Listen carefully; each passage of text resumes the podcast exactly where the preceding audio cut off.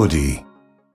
インター FM Invested Sunday 西田真澄です江連優子です。それではゲストをご紹介しましょう。エコノミストのイエスパーコールさんです。おはようございます。おはようございます。Good morning. えそれではイエスパーコールさんのプロフィールを簡単にご紹介します。1961年ドイツ生まれ、これまで20年にわたりアメリカ大手投資銀行の JP モルガンやメリル・リンチなどにおいてチーフストラテジスト、調査部長を歴任し、常に日本におけるトップクラスのストラテジスト、エコノミストとして活動されてきたイエスパーさんは、2015年、世界で運用資産残高630億ドルを超えるウィズダムツリージャパン最高経営責任者 CEO に抜擢されました。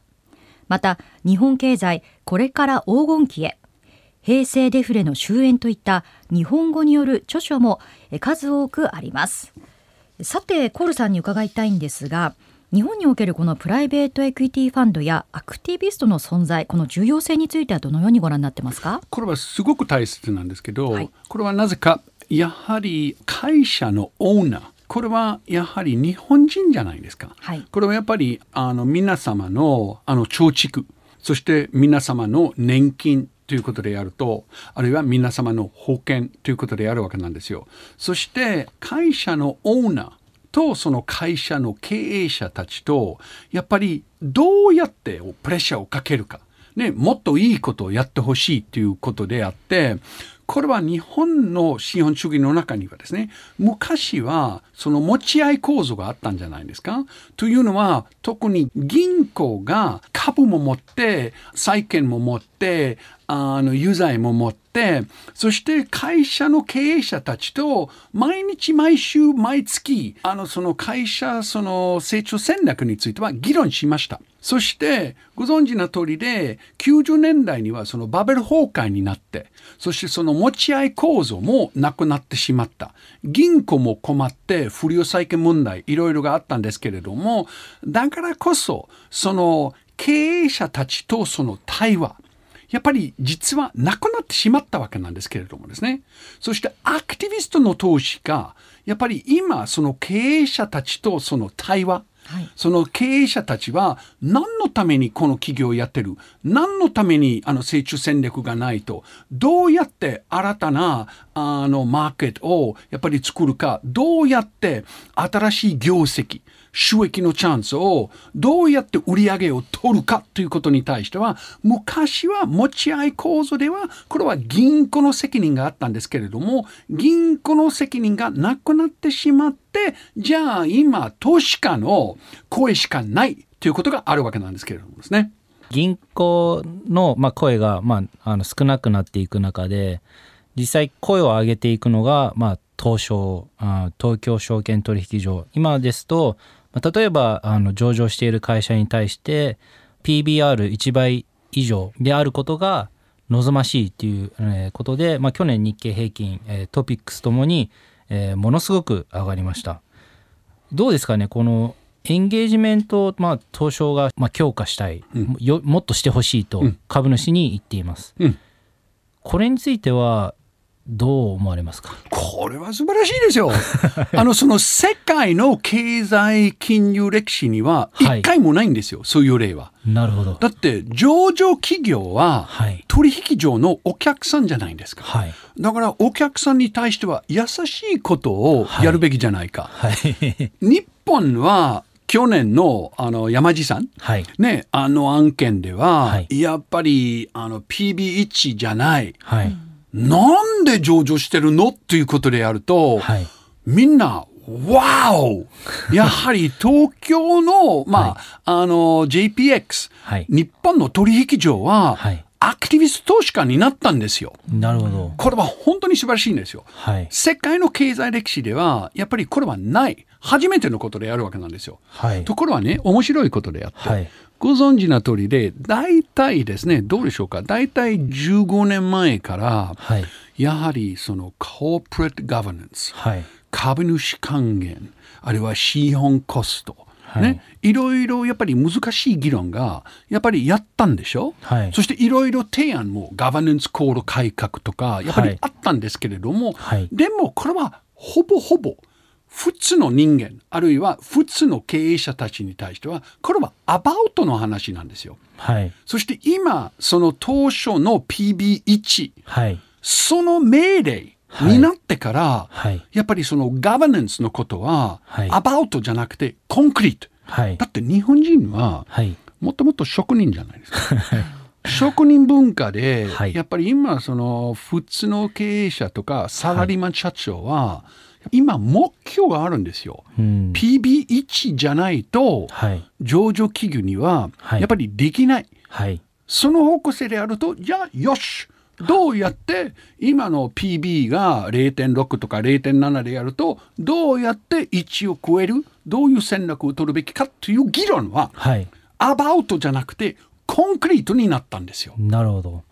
まあ、僕もその、まあ、ダルトンっていう会社で、まあ、投資をしていく中で、まあ、今までですと例えば会社さんにどうやって売り上げ伸ばしていくんですとかマージンはどう考えてるんですかってこと聞くとすごく、まあ、あの熱心に答えてくださるあの経営者が多かったんですけれども、まあ、実際株価の話になるといやそれは私の仕事じゃないと。株価っていうのはあくまでも場の買いたい人と売りたい人の、まあ、マッチする場なので私の業務外だと、まあ、いう経営者も中にはいらっしゃいました。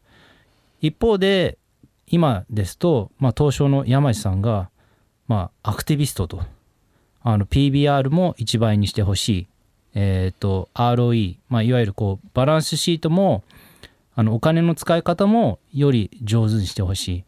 そういうところが、まあ、強く出てる市場になってきてるんですかね。うん、ところはだって大切なことで。私はよくですねあの、昔で言って日本の CEO、はい。まあサラリーマン社長でしょ？はい。でもこれは悲観的ではなくてこれは職人ですよ。だってはい。ご存知のエンジニアが多いでしょ、はい。エンジニアのバックグラウンドであってしっかりしたことをやっぱりやってるわけなんですよ。はい。そしてご存知ですね。取引所あるいは株の世界はアバウトとかあるいははい。ストーリーの、ねストーリーの世界も あるんじゃないですか、はい。本業は本業であると収益は収益であると、ね、でも株式あるいはその株の世界であると、まあ、ストーリーとか夢のことなんですけれども、はいこれはですねやっぱりその職人文化で育ってきたサラリーマン CEO にはやっぱり合わないわけなんですよ。はいでも今その PB1 のことになってこれはエンジニアとか職人バックグラウンドのサラリーマン CEO に対してはあ1だ はいわかる ?0.7 じゃないんですよ。はいそして0.7では引き続くともうやっぱりもう私はその経済同友会とか経団連には顔を出せなくなっちゃった、はい。ということになって、はい。これはすごく大切なるほど、まあ、明確なゴールが、まあ、出ることによってそれに対してのアクションも、えー違だってくる。と本は数字目標は大好きでしょ？はい大好きなんですよ。はいだから今数字目標になって、だからこそですね、その株主還元、ね、資本構成とか、これに対してはじゃあコンクリートになるわけなんですよ。はいそしてもちろん外国人のあのはい目から見てね、やっぱりご存知アメリカ特になんですけれどもでもまああのほとんど外国でやると、はいやっぱりそのファイナンシャルプロフェッショナル、はいどうしてもその財務はいに本当にプロであると。はい。その人たちに対してはやっぱり今日本はやっぱり世界の中には一番面白い市場になったんですけどなるほど。これはなぜかということに対してはああそうですか。日本ははい。その職人とかエンジニアリングとかおもてなしとか、はい。お客さんは神様、はい。それだけではなくて、はい。やっぱり株主者に対しての目標も見せてくれたということであるわけなんですよ。なるほど、まあ、それをまあふ踏まえた上で日経平均ももうもしかしたら最高値に行くかも、最高という言葉これはねご存知の通りであまり意味がない議論ということであるわけなんですけれども、はい。でも私はそのその要則ということであると私は2555日本やっぱり日経は5万5千おー。2025 25そうとこれはねでもこれはねだまあこれは「オーマイガーこれは証券会社のやつの話ではないかということであって でもちょっと待ってください。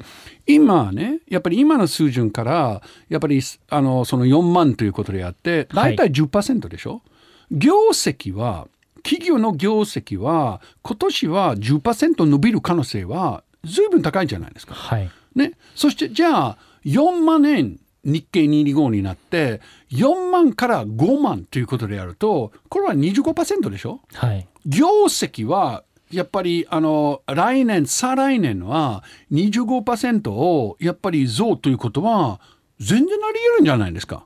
はい。だからその5万5千円全然おかしい話ではない私の目から見てね。はい。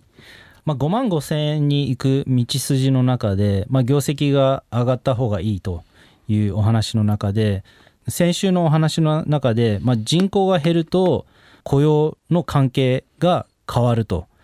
で、まあ、その中で、まあ、エスパーさんがこう注目されているところで非正規雇用パートタイマーの考え方も僕らは改めた方がいいというふうに、あのお伝えしてると思うんですけれどもその辺もちょっと教えていただけないでしょうか？これ。面白い。だからやっぱり売り手の相場になって、はい。去年はだいたいあのパートタイマー、まあ、非正社。はい、だいたい9%がやっぱり正社員になったでしょ？あそんなになったんですか？そうだよ。だその数字はやっぱりもう日本は、まあ、特にあの霞が関の役所は数字が大好きだから、はい。いろいろ調査があってリクルートのその調査がやってるんですけど、はい。だからこれもねやはりあのじゃあこれからどうなるかっていうことに対しては、はい。やはりあのその非正社からあるいは契約社員から正社員になるとやっぱりそういうことはやっぱり間違いなくて拡大するということになるわけなんですよ。はいこれはやっぱりあの雇用のあの受給関係の関係であるわけなんですけどですね。はいだからもうえっ、と数字で見ると今、まあ、非正規雇用がまあ何パーとしてそれがこうだいぶまあ正規雇用がまあ大きくなるっていうところですかね。そうそうそう。そしてもうもう一つは面白いでその非正社ということに対しては実はやっぱり老後生生活してる、はいあのやっぱり、まあ、いわゆる年上の方が層やっぱり多いんですよ。はいね、だからその若手に対しては日本は天国です。あのごめんなさい外人はあまり言うべきではないかもしれないけれどもですね。あの若くてよかったです。まあ僕でも日本っていうのはまあ30年のデフレであったと。インフレっていう言葉って結構まあ分かりにくいというかその中で今の若者たちっていうのは何をするのがいいんでしょうか？でもこれはねやはりどうしてもですね、はい。あのビズリーチとかなんかでやってやっぱり自分のキャリアについてはやっぱり考えてほしいんですよ。はい。だからその今までやってきたパターンで、はい。ねあのやっぱりまあこの会社ではちょっと我慢しないといけないということであってこれはやめてほしいんですよ。はい。やっぱりどうしてもですね今 opportunity ライバル company あるいは別の業界には変わってやっぱりそういうチャンスでやっぱりあのやってほしいんですけれどもですね、はい。だから分かってはですねやはりどうしてもですねその出る杭が打たれるというと打たれるということ。ね昔はだって日本はまあその横並びということであってこれはやめてほしいんですよ。はい。横並びよりまず自分のことを考えてくださいそしてその自分のことについて考えるとだからアロガンス。だからグリーディね、だからもうアメリカ人みたいなことになっていやそうじゃないんですよ。はい。もう本当にその国のために対しては能力主義にやっぱり変わってそして believe in yourself、はい。自分自身の能力にはい。やっぱり信じてください。はい。そしてそうするとやはりあのその一番ですねその自分の夢が実現できる、はい。その会社に引っ越して行ってほしいということがあるわけなんですよ。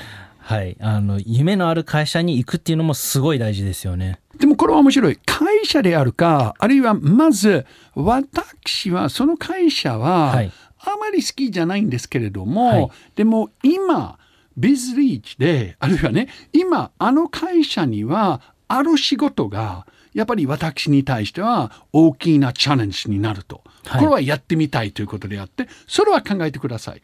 会社より自分はい。ということを考えてください。はい。なかなか残業ばっかりやってる人にとってはなんか考えられない テーマかもしれないですね。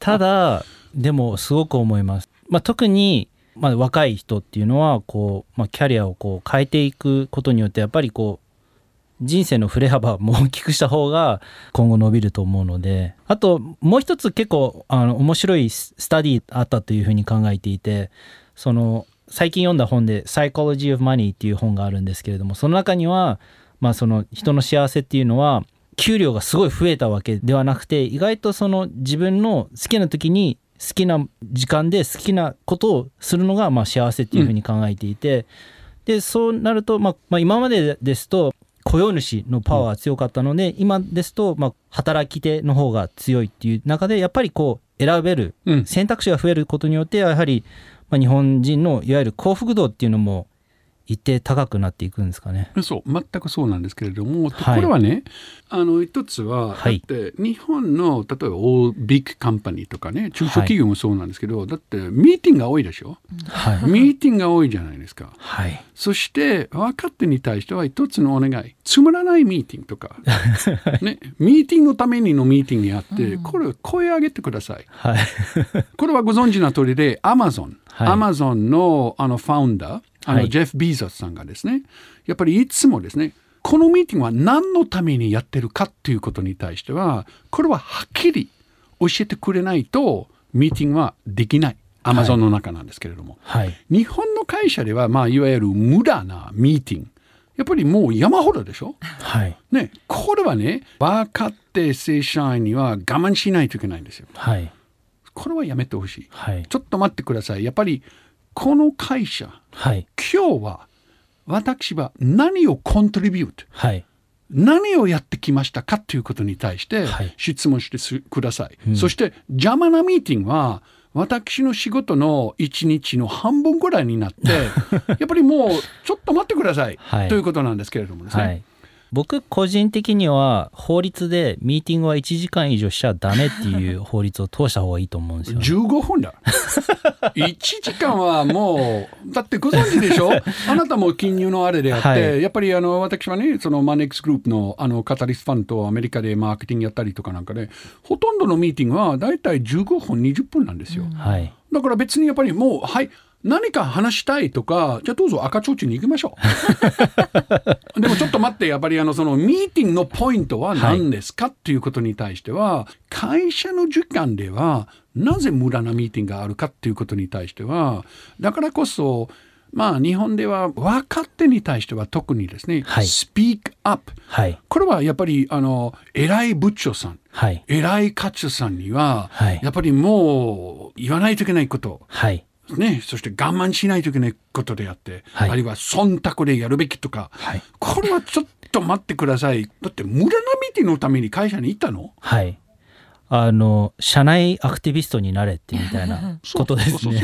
そういうことなんですよ。はい、あの僕は、まあ、ダルトンで投資していく中で会社さんのバランスシートの無駄ですとかお金の使い方の改善を要求すると同じように社内でアクティビストが増えた方がもしかしたらいいかもしれないですね。実はアクティビストってあの社内か社外かっていう話もあって何でも通じる言葉だと思うんですけど。でもこれは面白い。あの、ね、日本の実はご存知の通りで、その経済歴史で分析しますとですね、はい。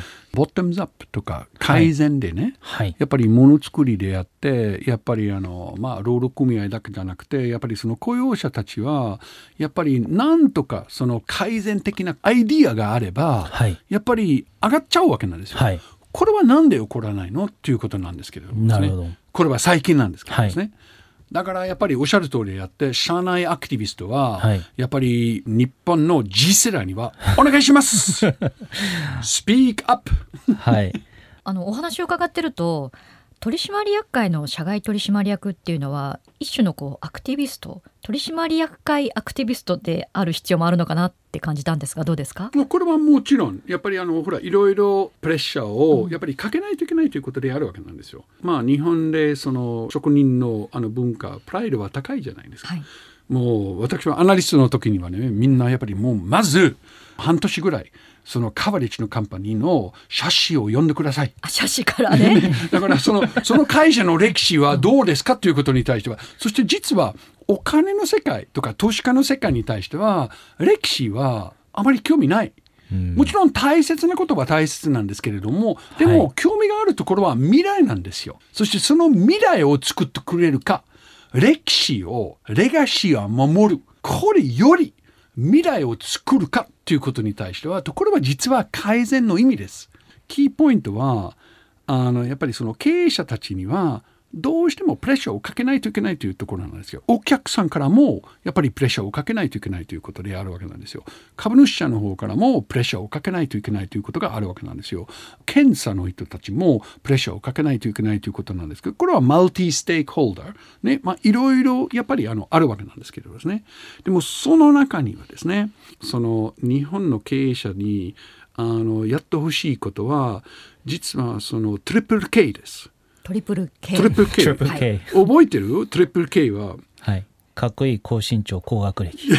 参考ってやつじゃなくて ねえ昔はそのきつい汚い危険じゃないですか？あるいは私はその京都大学にいたところはそのトリプル K は あの顔車金。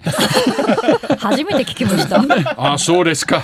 ねえだから真面目な話であってやっぱりその日本の経営者たちに対してはやっぱりまず一つはその好奇心やっぱり curiosity、はいね、どうしても今世界は面白い。はい。怖いところもあるんですけどでもやっぱり技術革新は今 AI のことに対してはやっぱりいろいろですね経営者たちには裏鏡ではなくて好奇心であるやっぱりあの考えていただきたいわけなんですよ。はい。そしてもう一つはこれは日本しかできないところなんですけれどもこれは謙遜。はい謙遜はだって日本の文化でしょ？はい。アメリカ人はいつもうるさいでしょ ?I am the best とかなんかそういうことでやって、日本人は職人だから、いや、そうじゃない。ちゃんとその謙遜心がはい、やっぱりあの大切なんですけれども、そして最後のところなんですけど、これは改善。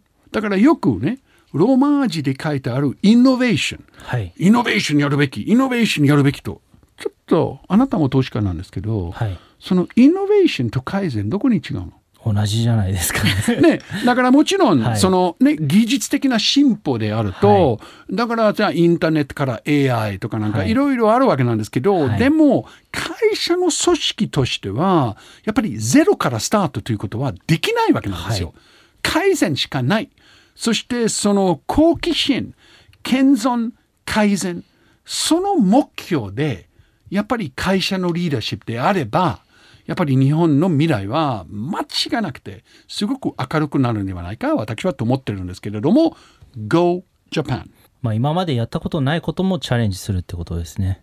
そしてその今までやったことがないというよりはい。自分の経営歴史に対してはちょっとですねプライドを高めてほしいわけなんですよ。はい。だからそのご存知の通りで例えば ESG とかはい STG とかなんかいろいろあるステークホルダーはいだって散歩用紙じゃないですか。はい。もともとのその日本経営の文化であると、はいやっぱり散歩用紙はあれでやっぱりあの気をつけてそうするとやっぱり未来が明るくなるんですね。はい。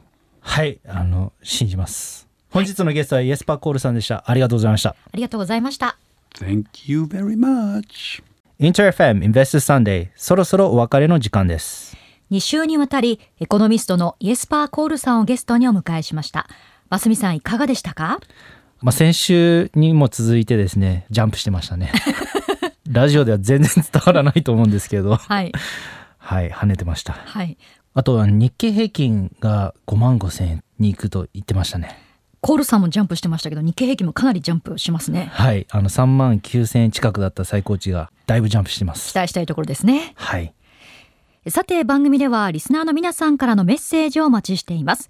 経済に関する素朴な疑問、呼んでほしいゲストなど何でも OK です。